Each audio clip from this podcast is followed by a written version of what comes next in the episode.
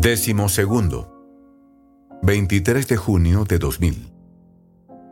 Queridos Jorge, Paola y Diego.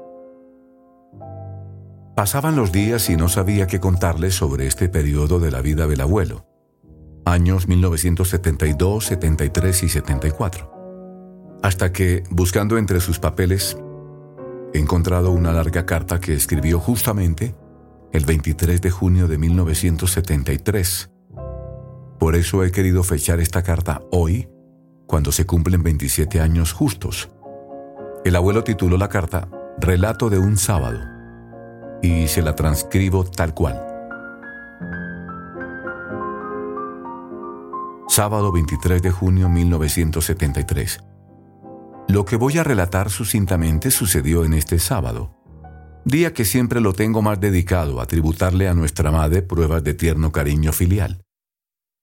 En un lapso de tiempo de ocho horas me fue dable vivir una serie de situaciones que marcaron profundamente en mi alma, como saetas lanzadas con la fuerza, el amor y la comprensión del Espíritu Santo. Las voy a relatar escuetamente para darles como salida de mi corazón en donde están presionando. A mediodía teníamos un almuerzo en Altavista, nuestra casa de retiros, lugar encantador que parece liberarse de la tierra para acercarse al cielo. Estaban allí don Antonio, Enrique, Julio, Víctor y Óscar. Como invitada una amiga muy querida, María, que ha hecho mucho por la obra. Yo también estaba de comensal. ¿De qué se trataba? De un almuerzo cordial en el cual íbamos a encaminar los arreglos para unos terrenos en los cuales construir el colegio de varones el roble. Era pues un almuerzo de trabajo y la finalidad clara. Ese colegio, venero de vocaciones de hijos y padres, lugar de formación para una juventud a la que se trata de confundir y de pervertir. Termino el almuerzo y con ello comienzo el sueñecito que siempre me acogota por la costumbre de dormir una siesta modesta pero imperiosa.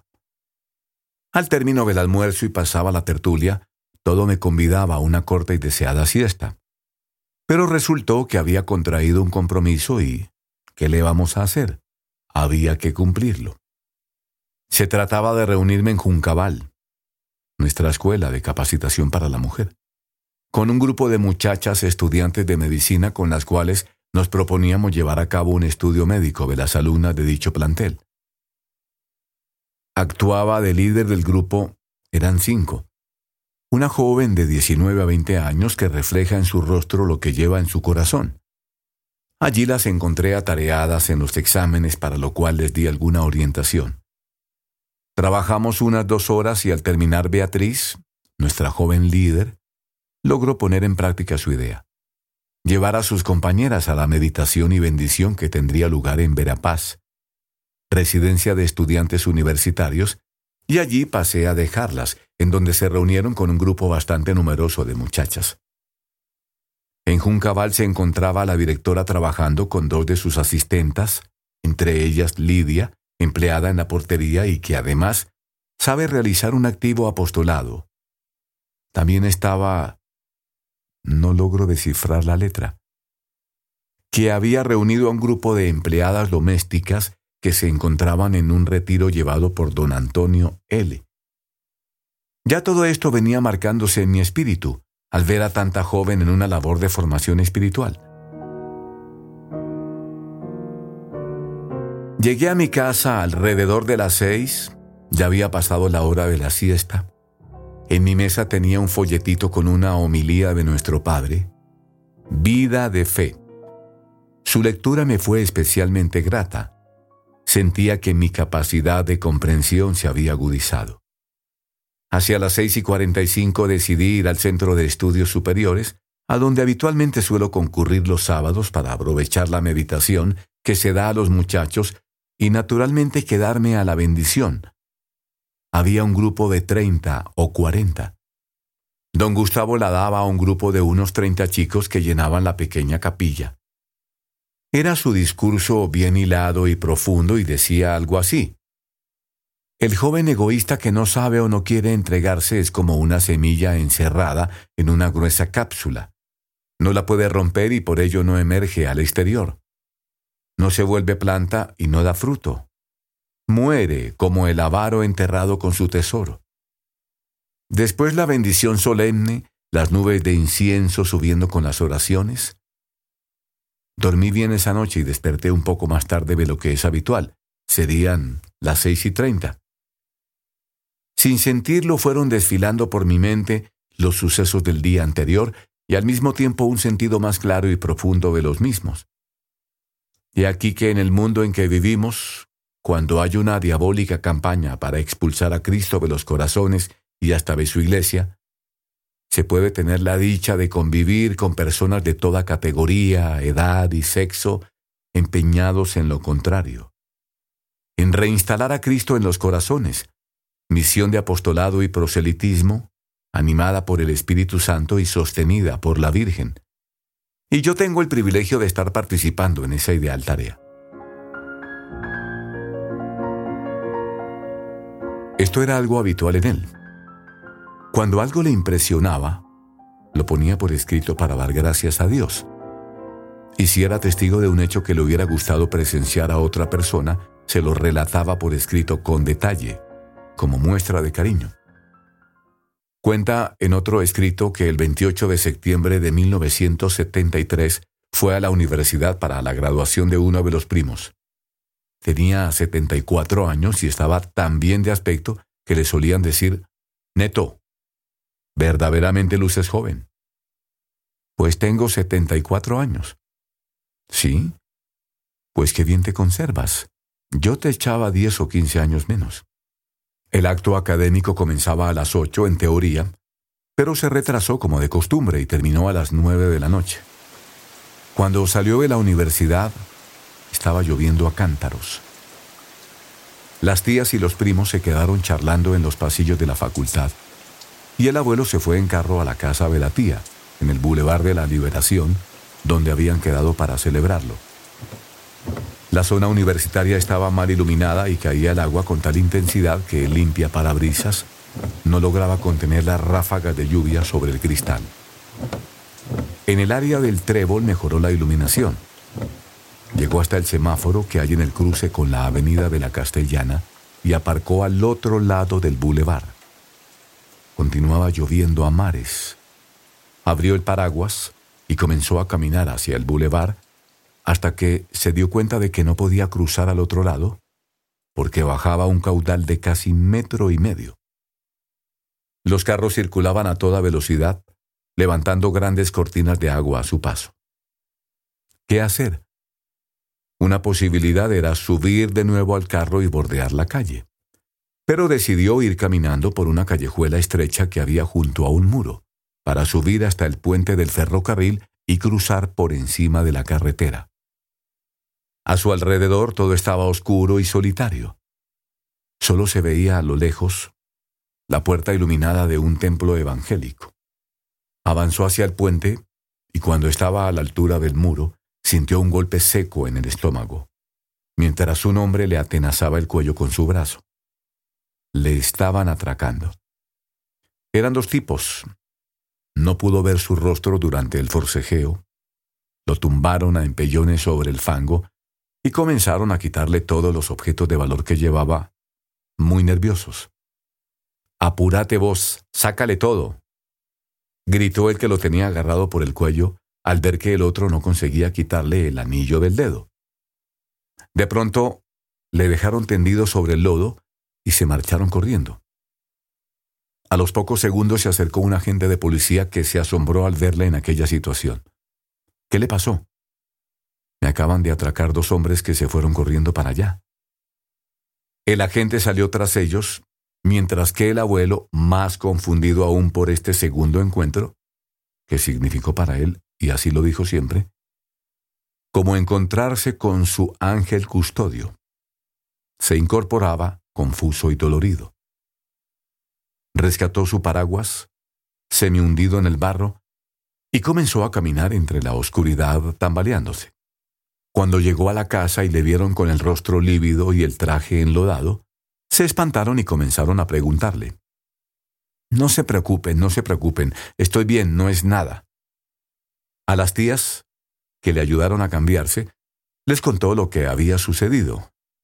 Estaba bien, aunque le costaba tragar y sentía un dolor fuerte en la boca del estómago.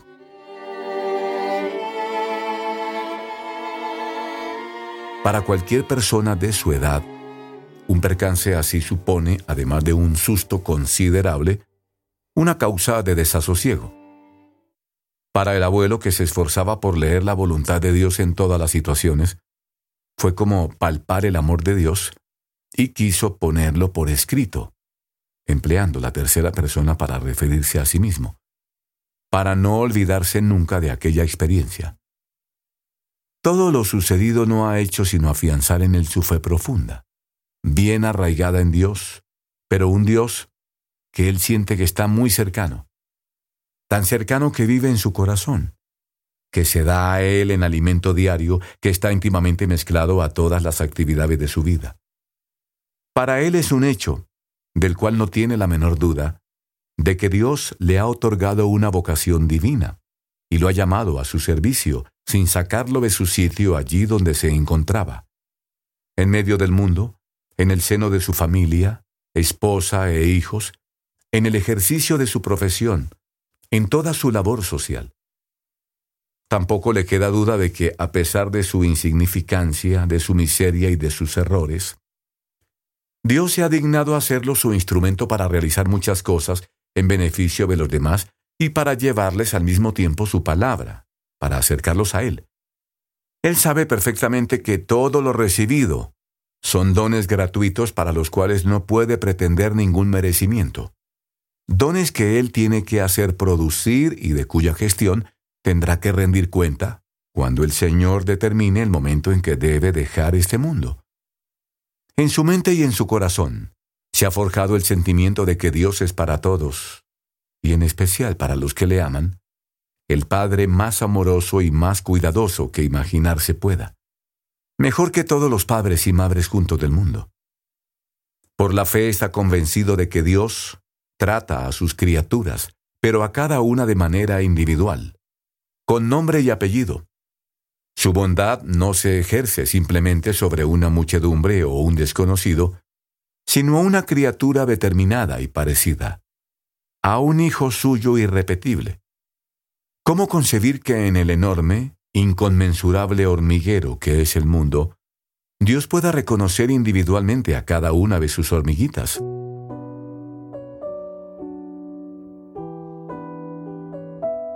La fe nos dice que Dios es omnipotente y por ello está en todas partes, en todo lugar y con cada una de sus criaturas. Al mismo tiempo Dios es amor, pero en un grado que nuestra mente humana no puede concebir. Tan grande es su amor que nos dio a su Hijo unigénito para redimirnos. Solo de este modo puede concebirse que siendo nosotros menos que insignificantes, se ocupe en particular de cada uno de nosotros y se esfuerce para que nos acerquemos a Él. Entendió también que, mediante aquel suceso, Dios le animaba a trabajar más en su servicio y a abandonarse en sus manos.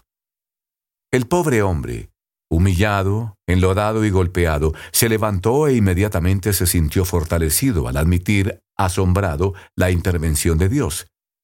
El Señor es mi luz y mi salud. ¿A quién temeré?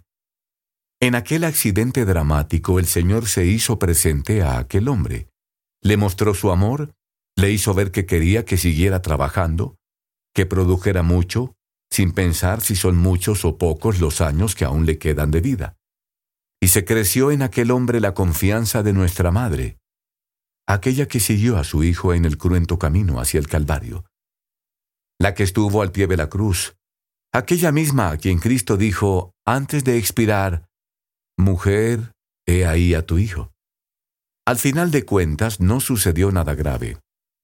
Un tremendo susto, un traje enlodado, cara y manos en el fango, dolor en el cuello y en el vientre, y unas pocas cosas perdidas. En realidad prácticamente nada. Pero para este hombre lo sucedido ha tenido un significado muy hondo sentir en su carne la presencia real y amorosa de nuestro Padre Dios, protegiéndolo, salvándolo.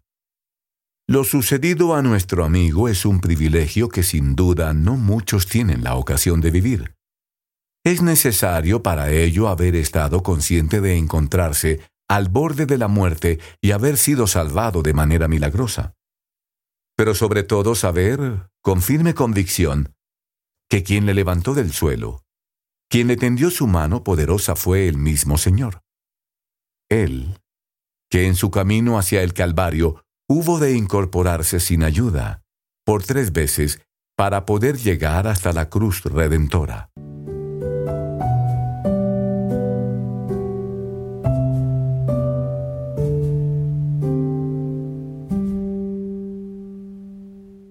Otros escritos suyos tratan de cuestiones espirituales, familiares o médicas. Se comprueba en ellos que el abuelo fue, hasta el día de su muerte, un médico de los pies a la cabeza. Fue médico, afirma Alejandro, en el más amplio sentido de la palabra. Médico es el que procura la salud de su paciente y lucha denodadamente contra la muerte, ejerciendo esa profesión con sublime abnegación. Y el doctor, cuando era necesario, además de procurar la salud para el cuerpo, también procuraba la salud del alma.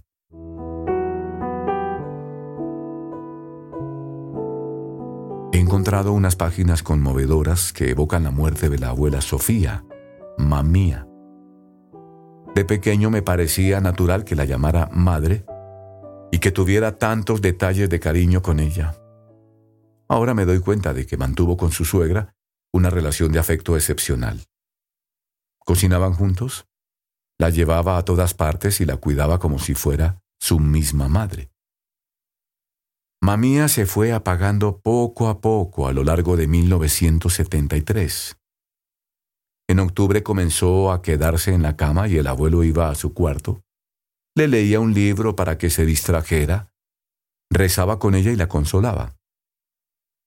En el mes de noviembre, con motivo de una recaída, escribió un largo relato que tituló Los últimos días de una madre, como un detalle paternal hacia nosotros, sus nietos, para que supiéramos lo que sucedió durante aquellos días. Como ven, hay siempre una razón de amor y de cariño en lo que hacía. Jueves 15 de noviembre, 1973. La noche no había sido especialmente mala. Se había dormido hacia las 11 pm y su sueño pareció normal hacia las... no entiendo la letra... despertó con dolor, lo que sucede casi siempre, y le dieron una pastilla. Esa noche dormía yo en su cuarto. Le agradó sentirme cerca y probablemente es que, además del cariño, se siente como más protegida, haciéndome más a mano. Pasa en la enfermedad y en la vejez que se produce un retroceso a la niñez y a la infancia, y a los niños les gusta sentirse protegidos, como se duermen más tranquilos. Mi despertador sonó a las 5.15 hora habitual. Ella me dijo, no sé qué pasa, pero me siento muy mal, y no es por dolor.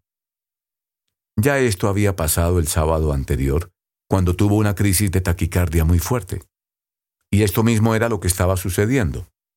Se había desencadenado una crisis de taquicardia con arritmia, el pulso era difícil de tomar y más aún de contar.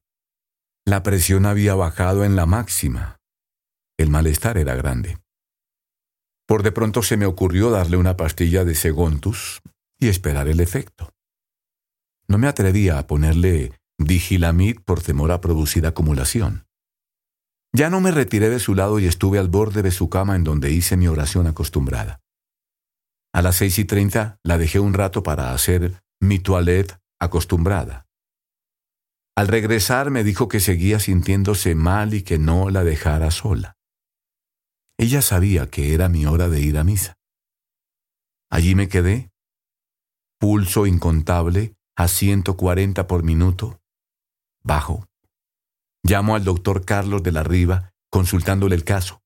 Me ofreció, y lo cumplió, venir pronto. Encontró el cuadro muy alarmante, con peligro de que el corazón entrara en fibrilación?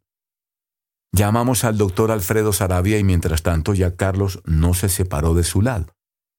Naturalmente avisé telefónicamente a María y José Luis, sus hijos.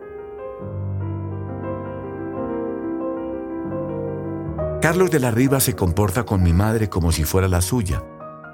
Cada vez que llega la besa en la frente y tiene para ella su voz más suave más consoladora.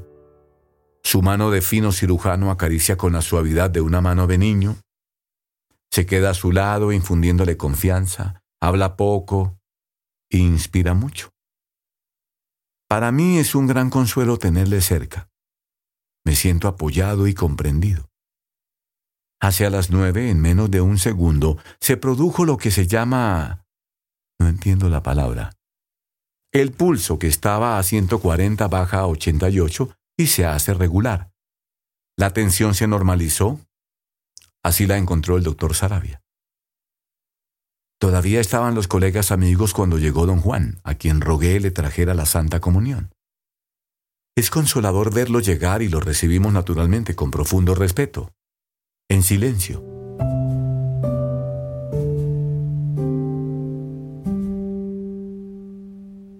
En el centro estaba la mesita redonda con plancha de mármol cubierta con un tapete de lino, dos candeleros pequeños de cristal, el Cristo de mi cuarto, el que me trajo Roberto de España, una fuentecita de cristal con agua, el frasco de agua bendita y el sacerdote revestido. Fervorosamente dice las oraciones preparatorias que todos seguimos con devoción. Llega el momento solemne. He aquí el Cordero de Dios. Señor, yo no soy digna. Y la Madre querida se incorpora para recibir el cuerpo de nuestro Señor Jesucristo. Bendición final. Qué sensación de consuelo. Diría que ya está equipada para su viaje final. ¿Qué será cuando Dios así lo disponga en su infinita misericordia? Él escoge el momento en que el alma está lista para volver a su seno. Ya veo el camino que se va ensanchando y se hace luminoso al final de ese camino. Jesús con los brazos abiertos como el padre del hijo pródigo, la espera, la estrechará contra su corazón. Ya no más dolores, ya no más angustias. Ella que supo cumplir recibe la corona reservada a los justos, la corona de vida que Dios ha prometido a los que le aman. Esta es la verdadera conversión. En cosa de un segundo se pasa de la vida a la vida. Qué bueno sería darnos cuenta de este periodo trascendente. Pero nuestra naturaleza humana se abate y el mal del cuerpo inhibe el sentido del alma. Pero en el fondo, ¿qué estoy diciendo? Solo Dios sabe lo que pasa en aquel corazón. Dios es amor y amor es comprender, no poner límite a su misericordia. La bisabuela falleció el 31 de diciembre de 1973, el día de fin de año a la una y media de la madrugada. Casi exactamente diez años después de que mi mamá perdiera la conciencia. Otro día seguiremos. Hoy me he limitado a transcribirles estas cartas porque me parece que dejan al descubierto en carne viva el corazón del abuelo. Con todo cariño, papá.